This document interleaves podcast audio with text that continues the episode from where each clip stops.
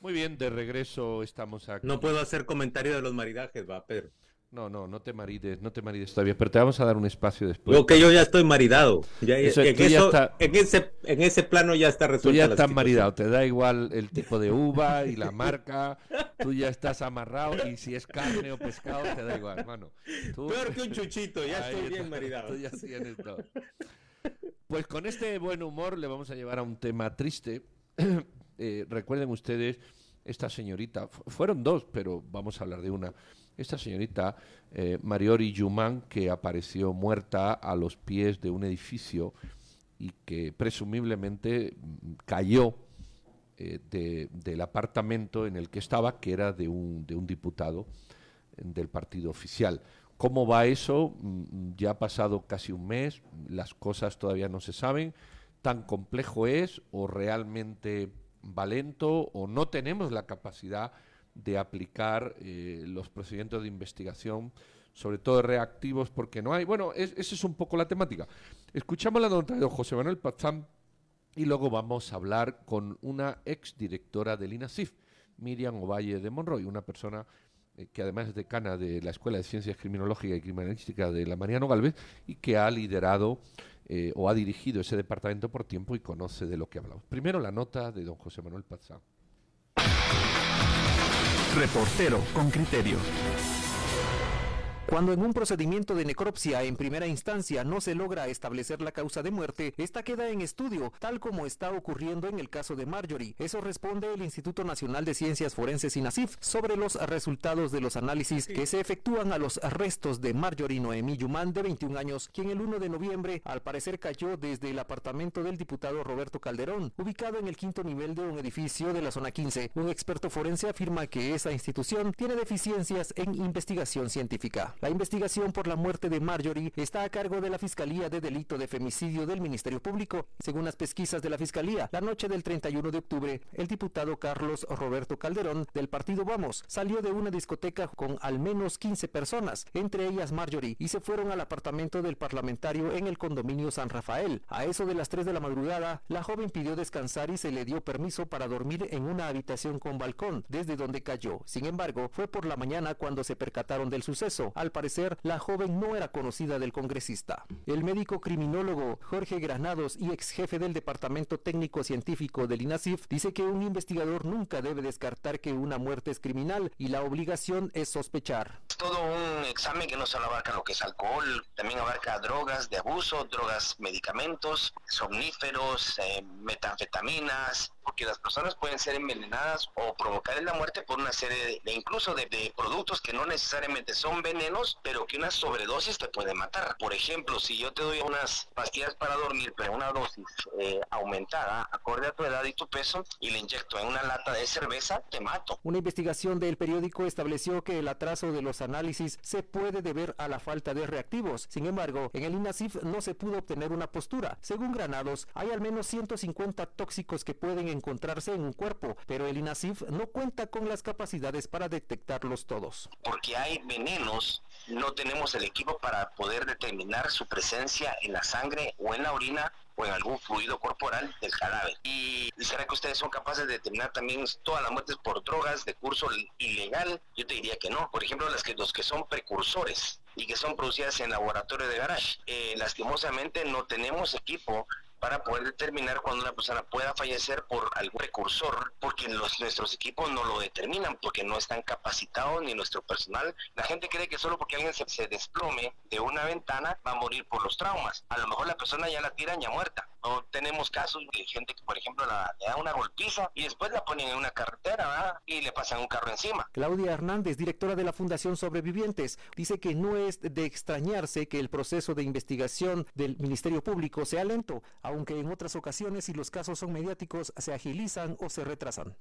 Ahorita puede ser que este caso, dependiendo de las condiciones que se dieron y de quién sea la autoridad, lo estén retrasando. En un comunicado, el diputado Calderón afirmó que ha colaborado con las investigaciones, aunque goza del derecho de antejuicio, y rechazó las acusaciones y publicaciones que según él son malintencionadas en las redes sociales. José Manuel Pazán, Radio con Criterio. Muy bien, ahí hemos escuchado la nota de don José Manuel Pazán. Todavía estamos pendientes, ¿verdad? De... Ah, ya tenemos a la doctora Ovalle. Eh, doña Miriam Ovalle, un placer escucharla. ¿Qué tal está? Bien, gracias Pedro. Muchísimo gusto de saludarlos a todos en el programa. Pues déjeme que, le comencemos preguntando. Eh, eh, el tiempo, muchas veces las personas dicen, oh, es que ya llevamos un mes, o llevamos 15 días, o ya llevamos 20 días. En este caso es un poquito menos de un mes. Eh, y todavía no han dicho nada. que, ¿Cómo interpretar la labor del INASIF en un caso como este, mm, oscuro, en el sentido de, que hay que investigar muchas cosas para saber qué pasó? ¿Cuál sería su diagnóstico del tiempo, no de los procesos? Bueno, Pedro, yo me atrevería a decir que en criminalística tienden a haber casos en varias rutas de trabajo. Eh, en situaciones como el contexto que tenemos, pues obligatoriamente lo primero es la necropsia. Y en la necropsia se tienen que tomar los fluidos necesarios para análisis posteriores. Eh, obligatoriamente orina, sangre, eh, pues humor vitrio y pues a veces contenido gástrico. En fin, teniendo estos fluidos para toxicología uno va a estar completo. Podría ser también en este caso, haciendo un paréntesis de la toma de muestra, que se revisaran uñas, lesiones, por si hubiera tejido ajeno a la víctima. Teniendo esto, uno podría coger por lo menos dos rutas. Eh, la de toxicología, que es un poquito larga, pero no, se le dijera yo, no, no tan larga. Ahí tendría que partirse por búsqueda de alcoholes y luego por la búsqueda de las drogas, que pueden ser ya sea ácidas o básicas, que es un procedimiento que entendería yo está implementado en la mayoría, sino en todas las instituciones forenses y de este van a salir muchos componentes que están estandarizados en cada institución. Ahora bien, pudiera haber algún componente que uno no lo tuviera estandarizado, podría ser, sin que esto sea imposible de localizarse, pero sí que toma algún tiempo adicional. Por otra ruta, pues hay elementos que van a diferenciar lo que es un accidente un homicidio o como se llama en criminalística, pues un accidente desgraciado, un hecho desgraciado. En, en este caso, se cayó, pues la pudieron empujar, o bien estaba ahí jugueteando y también pues, pues, podría ser un suicidio. ¿Sabe qué encuentro que es pertinente, licenciada? Que eh, eh, bueno, entonces en este caso pues habrían muestras de genética en el caso que fuera necesario, habrían en toxicología y pudiera ser algunas veces algún resto que pudiera ir a fisicoquímica. no, ¿Nos oye Miriam? ¿Nos oye usted a nosotros? Muy poco. Vamos a tratar de, nivelar los, los audios porque eh, con, con, el último comentario... Muy poco. Con el último comentario que hizo, yo, yo consideraba que era pertinente eh, hacer esa explicación a la audiencia. Aquí es preciso educar que el INASIF nunca eh, va a emitir conclusiones. Casi no le oigo, Claudia, disculpe. Ok, vamos a tratar de, de mejorar el, el, el sonido. Eh, pero continuemos con, con, la entrevista. Mis compañeros. a mí me escucha. Los escucha. A usted lo escucho más porque su voz es más fuerte. Eso, así mero, doña Miriam. ¿Cómo está usted? Qué alegre, qué alegre volver a conversar con usted después de tanto tiempo. Recuerdo su época en, en INASIF como una época muy, muy provechosa. porque mucho en, ese, en esos tiempos. Miriam, en, en, términos generales, lo que usted nos está diciendo es que eh, no se puede esperar que tan rápidamente se obtengan resultados concluyentes? Pierdo el sonido, sí, pierdo el sonido. Ah, vamos, a, vamos a restablecer la comunicación, Miriam. Porque vamos pues a intentar...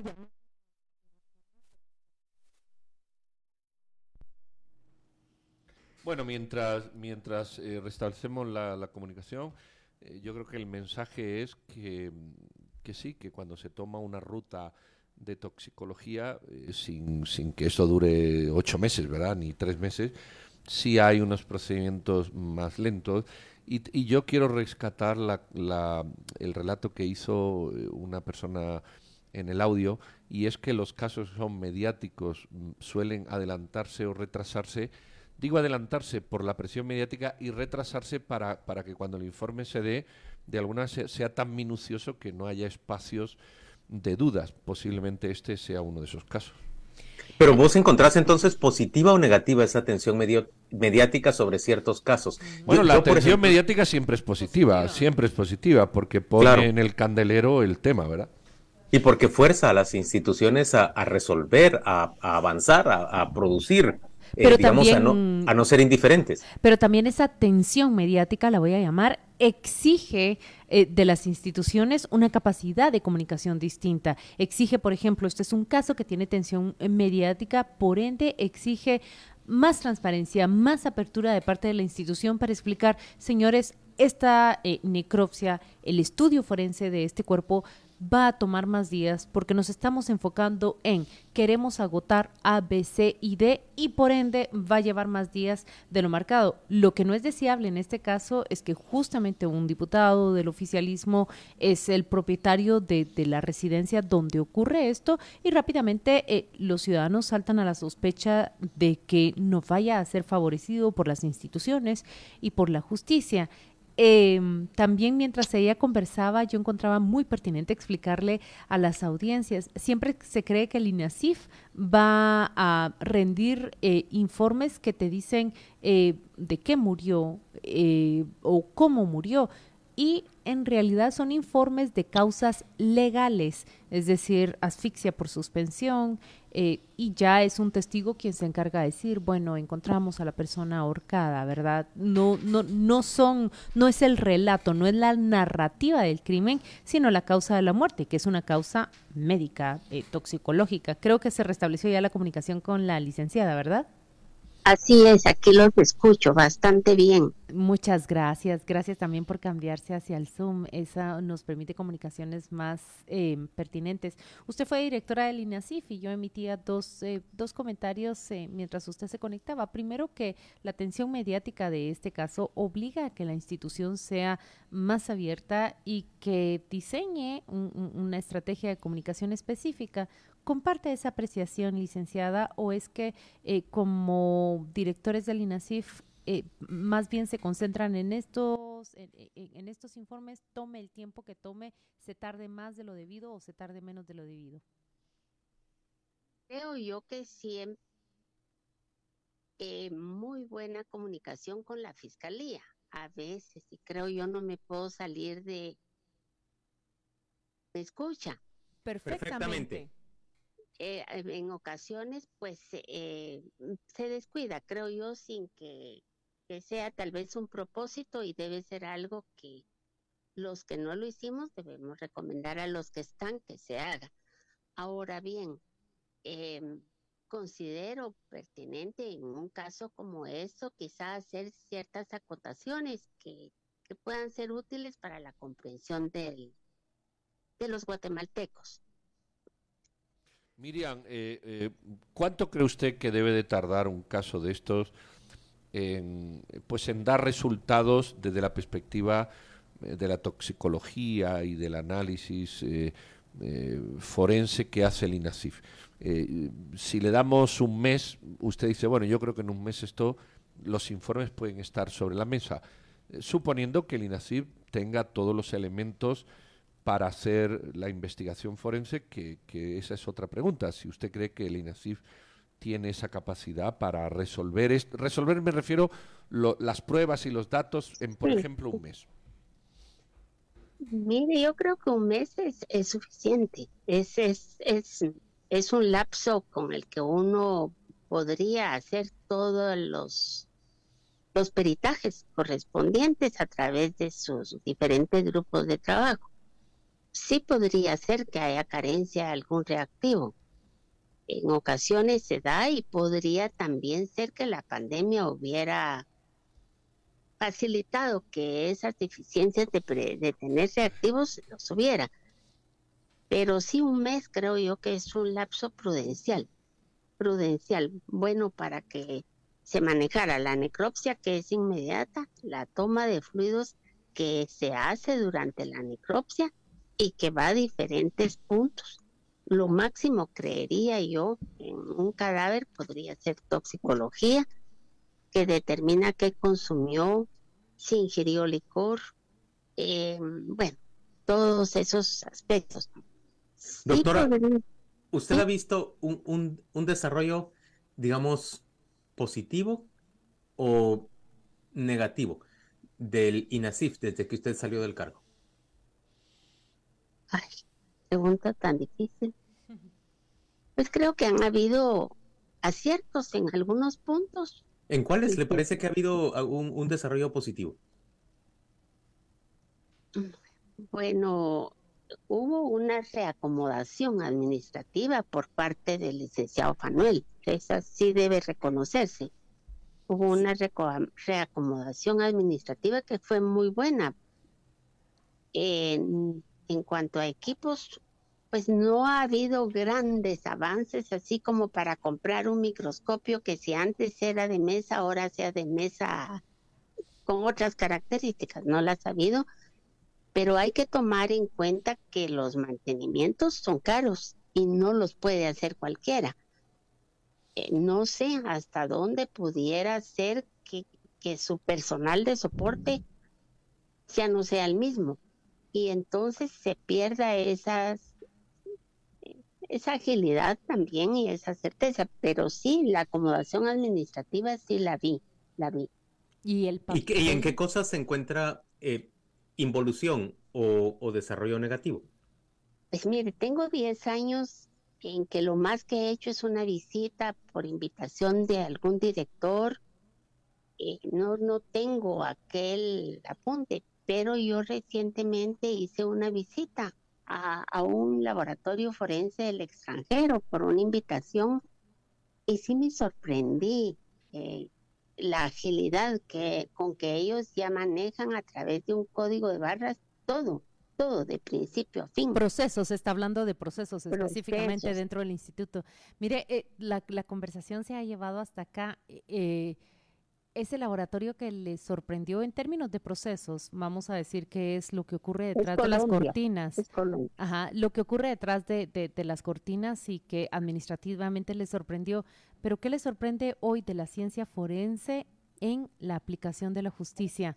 ¿Hay acaso novedades, nuevas tendencias que están marcando hitos o avances en la averiguación de la verdad, en los esclarecimientos de los hechos que, que nos quiera compartir?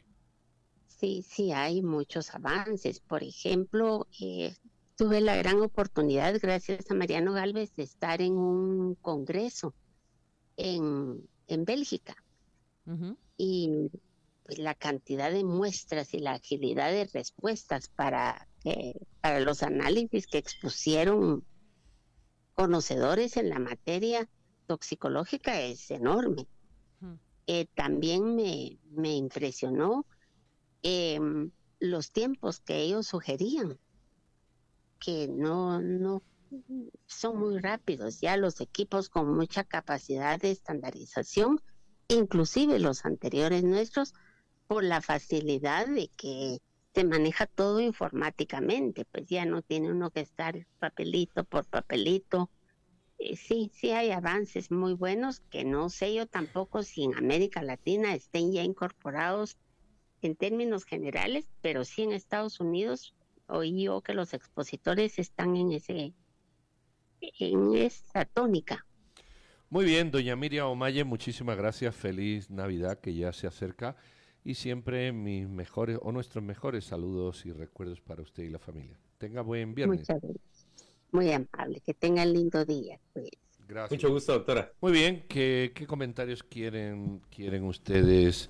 Eh, destacar, yo voy a leer, Alberto Arango dice, no han resuelto las causas de la muerte de la chica en el apartamento del diputado Calderón, entonces entra mucha duda de, pues están en ello, hombre. Francisco Lara, es una probabilidad, Claudia, pero también podría ser que la muerte hubiera sido antes y la empujaron solo para simular el motivo. Se refiere a un, a un post que había puesto una persona, Claudia, diciendo que murió en el apartamento y la tiraron. Y Francisco dice, no, no, eso es una probabilidad, también puede ser que la muerte sea antes o, sea después. ahí están hablando. Claudia, que es la que decía, a mí me parece ridículo que digan que no han determinado la causa de la muerte. Evidentemente, pues no es tan evidente, doña Claudia, no es tan evidente. La joven murió de politraumatismo después de la caída. Justo es lo que decía la, la directora, puede ser de eso o puede ser que, que ya la lanzaran muerta y no muriera de politraumatismo, sino que el politraumatismo fuese superior. Yo comparto con nuestra oyente que, que sí pareciera ser demasiado tiempo para establecer un asunto que uno pensaría que la ciencia puede establecer con, con más agilidad. Es, eso quiero decir por un lado. Y por el otro lado, que realmente qué respeto me inspira la doctora Ovalle. Eh, la recuerdo como, como directora de, del INASIF y los oyentes no me dejarán mentir respecto a que sus expresiones hoy en el programa son realmente las de un técnico y cuando se le pregunta sobre la marcha de la institución, todos sus comentarios y todas sus referencias se, se dirigen hacia la comparación con la agilidad y el volumen, además, de pruebas que ahora se utilizan en otras instituciones análogas o semejantes en, en otros países y, y, su deseo de que aquellas buenas prácticas pudieran trasplantarse a, hacia Guatemala. La verdad es que hay gente que ha trabajado en el Estado guatemalteco que, que refleja conocimiento y capacidad. En, y, y, cuando se le pregunta qué aporte le están eh, dando la ciencia a la justicia, eh, miren, miren las grandes contradicciones. La abordamos para preguntarle, eh, y lleva ocho días esta necropsia, este informe forense, y, y, no se rinde. Lleva más de ocho días en realidad, porque la muerte ocurre el 1 de noviembre. El día 3. El día 3. El, el, se recuerdan que es la noche de Halloween, Ah, que, que van a hacer la celebración, entonces eh, lleva los 25 días de, de noviembre sin un reporte de, de causas de muerte. Y cuando ella empieza a hablar, miren, el aporte a la justicia es la celeridad. Yo no puedo sino decir si la contradicción. Aquí 25 días para un informe forense y el gran aporte que ve ella en los laboratorios internacionales que ha visitado es esa celeridad. No, yo voy a apuntar de nuevo a lo mismo. Es un caso que tiene tensión mediática y que merecería de parte de, de, la, de la institución una estrategia de comunicación que sea más clara y que no permita eh, ni deje lugar a dudas. Yo, yo estoy recordando aquí, eh, por, por, ese paralelismo, por ejemplo, recuerdan la muerte de Pavel Centeno, que, que también tuvo una, una autopsia, eh, por, hablaban de suicidio, no hablaban de suicidio. Llevamos 25 días, es mucho. Bueno, eh, de, depende. Para el país creo que no es mucho. Eh, un mes creo que es un, un tiempo para el país. Claro, en otros lugares hay unas exigencias mayores producto de, de, de otras maneras de actuar. Eh, y, si, y si eso requiere un montón de pruebas y si no todos los reactivos existen. En fin, eh, lo, lo que sí es verdad es que estamos ya en un tiempo suficiente, quizás en una semana, pues alguien tiene que salir a decir algo. Eh, eso también es cierto. Eh, pero, pero bueno. Eh, ¿Cuánto tiempo recuerdan ustedes que, que, tomó que se estableciera de la causa de la muerte de, de Pavel? Qué tristeza fue aquello, realmente fue un, un, un hecho tan, tan pues desafortunado, tan triste. Pero, pero ¿cuánto tiempo tomó? Yo no recuerdo que hubiera tomado ni una semana. No, no la, la, autopsia tomó. Mira, por ejemplo, yo estoy chequeando aquí ahora. Dice: informe del MP confirman que Pavel murió tal. Es del 2 del 12, ¿verdad? Del 2 del 12. Y el ministro Centeno dispara a fiscales 28 del 10. Eh, 2 del 12. Tienes todo el mes de noviembre Es por que, medio mm, entre, entre una cosa y otra. Yo recuerdo que la hubo que hacer peritaje de los vídeos y también recordé, hubo una, sí. una autopsia. Que, es que recordé que lo que eh, el Ministerio Público en ese entonces imprimió fue celeridad, pero lo que explicó, porque lo explicaban, creo que reporté en alguna de las entrevistas que, que dio la, la licenciada Aldana o el comisionado, uno de los dos, explicaron a los periodistas que no solo iban a tener el informe de la necropsia, sino que querían el peritaje de los vídeos de la casa e incluso recopilar información. También el reporteo del caso, la, la familia de, de, de, Pavel Centeno, a través de su abogado, eh, eso resaltaban los fiscales y, y, y el comisionado, me parece que fueron abiertos en el sentido de, de que, de a pesar del momento que, que, vivían la reconstrucción de los hechos de lo que ocurrió dentro. Miren, tengo un mensaje o, o, hemos recibido un mensaje vía el WhatsApp con criterio de Paula Barrios, quien es integrante de Mujeres Transformando el Mundo. Ella dice, en los casos de femicidio, el INASIF en sus necropsias ha incurrido en concluir con la frase no se puede determinar causa de muerte cuando los cuerpos han sido quemados, cuando hay violencias previas y concluyen con la muerte. El problema es que en, es que esto los jueces lo toman como una duda razonable que absuelve al sindicado. Es muy recurrente esta mala práctica. Si en todo caso es real que no se puede determinar la causa de muerte, deberían incluir la explicación de por qué. Lo que logran es dejar casos en impunidad. Puede ser la situación del caso en mención, que no puedan determinar si había muerto previamente a la caída. Es que, pero eso, eso, eso ocurre, ¿verdad? Eh, si tú golpeas a una persona e inmediatamente la lanzas por el balcón, y no pasan un tiempo entre los golpes que le causan la muerte en el lugar y el golpe que, que, se da en el suelo, hasta qué punto mm, se puede dilucidar. Eh, yo entiendo que hay fronteras, límites, pero hasta qué punto se puede dilucidar eso. Eh, muchas veces es difícil y como decía Claudia, en ocasiones el INASIF no dice la causa de la No, muerte siempre. como un elemento, sino que dice, pues ha sido por asfixia Siempre. o ha sido por, causa legal, por. ¿cómo se dice? Por apuñalamiento. No, no por dice corte, apuñalamiento. eh, por, eh, por objeto punzante que... Sí, por herida, Exacto, dice eh, herida en el brazo derecho con objeto punzo cortante. Lo que te muestra, qué bueno que trajiste a colación lo de Pavel Centeno, porque lo que reconstruyeron e hicieron las autoridades delante de nosotros fue mostrarnos los informes forenses, cuáles eran las causas legales de la muerte, pero luego la investigación que incluía eh, una reconstrucción de hechos, entrevistas con los testigos, el relato de los policías, de los fiscales, y lo que te prueba, según mi visión, es que eh, la narrativa del crimen siempre la proveerá un testigo. Puedes tener los documentos, puedes tener los informes forenses, los peritajes, que son indicios y que te pueden llevar a una conclusión, pero luego la narrativa te la proveen los testigos.